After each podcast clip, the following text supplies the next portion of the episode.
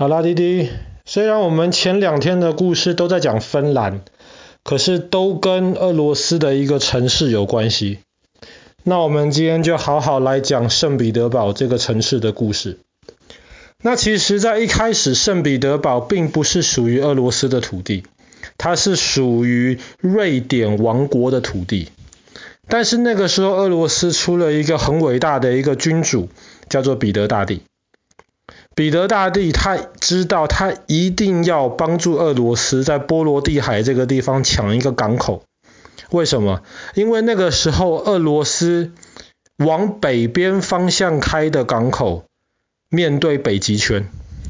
那一年基本上大半年的时间都是冻着的。根本没有办法使用，而且即便在不动的时候，船从北极圈开出来，要绕一大圈，要到北海，要经过英国的领地，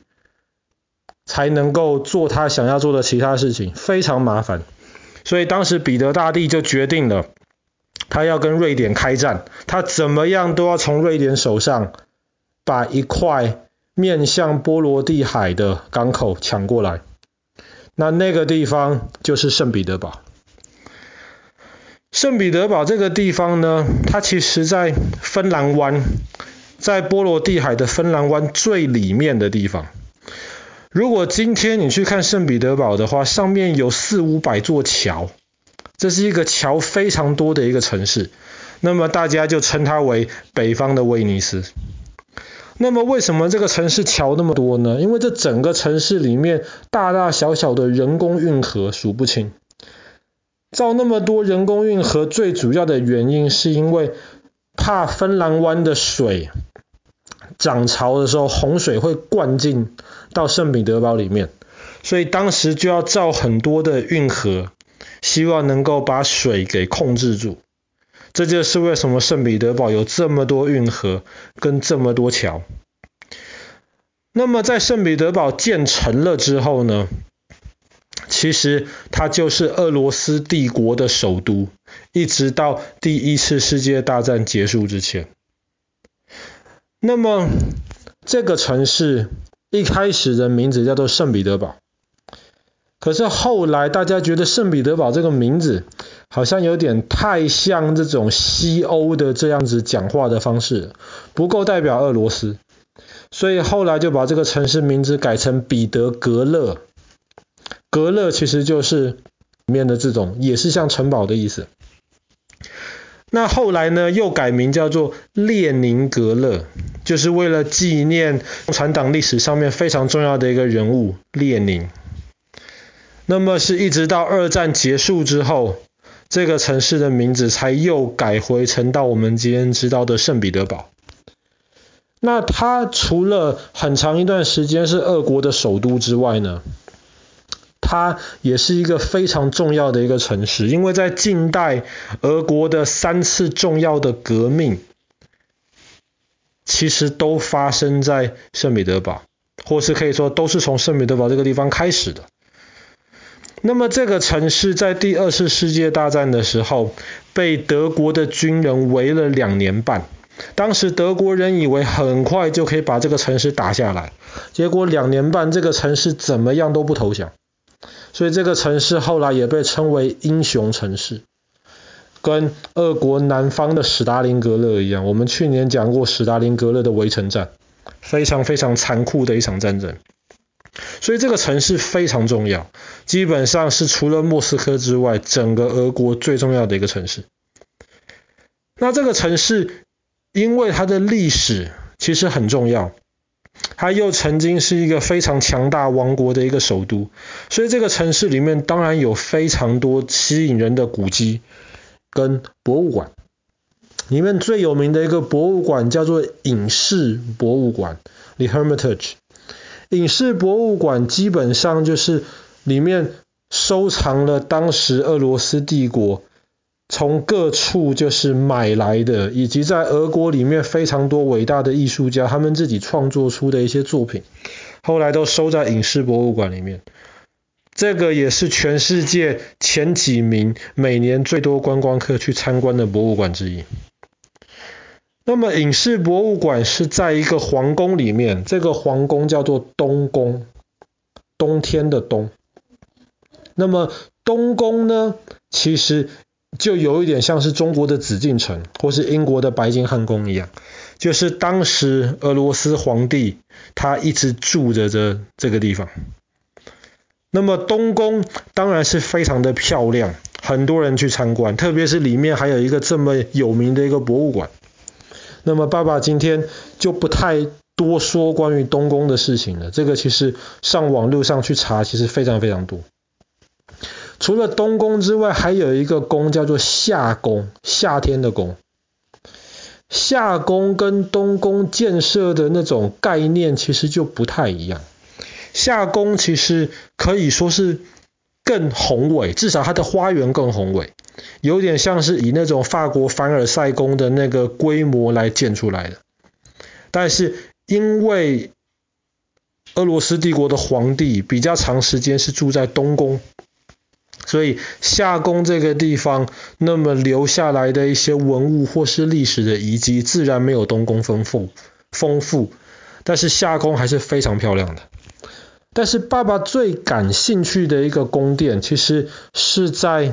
这个圣彼得堡的外面，它不在这个城市里面，它叫做叶卡捷琳娜宫。叶卡捷琳娜是俄国历史上面一个非常重要的一个女王，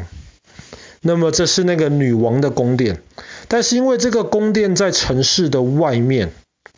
所以在第二次世界大战的时候，德国人围住了圣彼得堡。那么这个宫殿里面自然就被俄国呃被德国人占领住。为什么爸爸对这个宫殿特别有兴趣？因为这个宫殿里面曾经有一个非常非常漂亮，被称为世界第八大奇迹的一个小宫殿。说小宫殿其实也不小，至少是一个大房间那么大，但是跟真正一个完整的宫殿群比。这个当然规模要小得多。这个宫殿被称为叫做琥珀宫。琥珀是什么东西啊？琥珀是特别有一些树，如果它的树表面受伤的话，比方说有可能啄木鸟去啄它，或者是有一些讨厌的小朋友，他们在树皮上面用刀或是用尖的东西去划那棵树，那么你会发现那棵树会自己流出来一些树脂。那么这个树脂，科学家相信是树叶为了要保呃，不是树叶，树为了要保护它自己用的。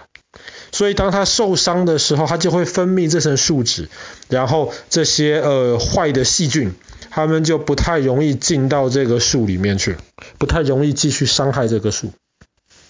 那么这些树脂呢，很多人就会收集起来，比方说。有时候，那我们用的一些东西上面会有蜜蜡，那么这个蜜蜡其实就是这个树脂。但是有时候，当这些树脂变成了化石之后，如果这个化石是那种光可以透过去的，比较有点像透明的，我们就称这个东西叫做琥珀。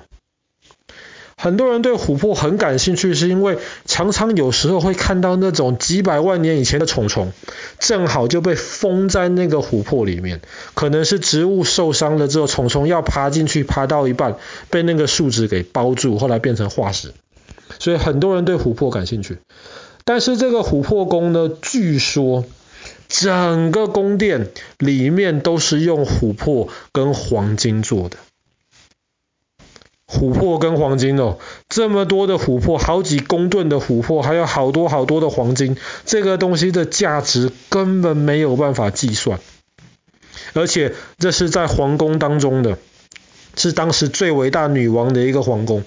所以这个皇宫其实被雕刻的非常非常的精细，而且漂亮，加上这用的的材料实在是太特别，所以叫做琥珀宫。当时德国人占领了这个叶卡捷琳娜宫之后呢，他们就把琥珀宫整个搬走了，因为这个宫殿毕竟小，他就把这个宫殿整个拆下来，然后搬到德国去。那么搬到德国的一个城市之后呢，就放在那个城市原来的宫殿里面展览。可是到第二次世界大战快结束的时候，德国人意识到了，完了，他们可能要打输了，怎么办呢？他们就赶快要把琥珀宫从那个城市运到其他安全的地方去。可是没有人知道他们运到哪里去。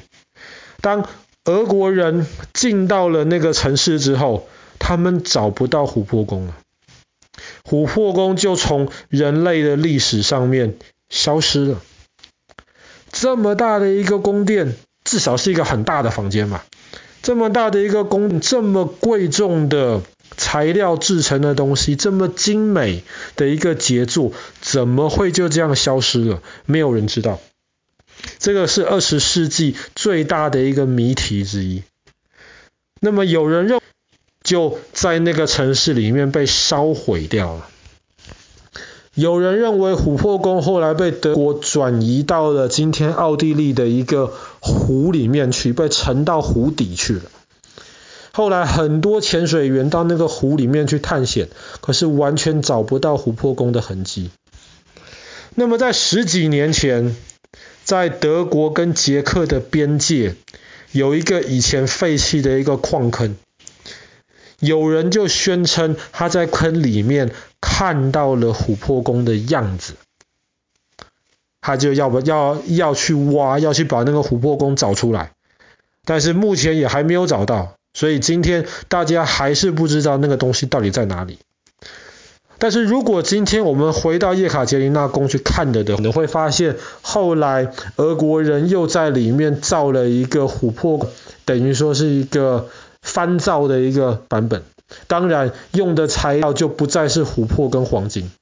只是他用了现代的材料制造出了当时琥珀跟黄金那样子的感觉而已。所以今天如果我们去那边参观去看了的话，还是能看得到琥珀宫的形状大概长什么样子，里面还是一样非常的金碧辉煌，很吸引人。好啦，那么我们今天的故事就讲到这边，俄国很重要的一个城市。圣彼得堡。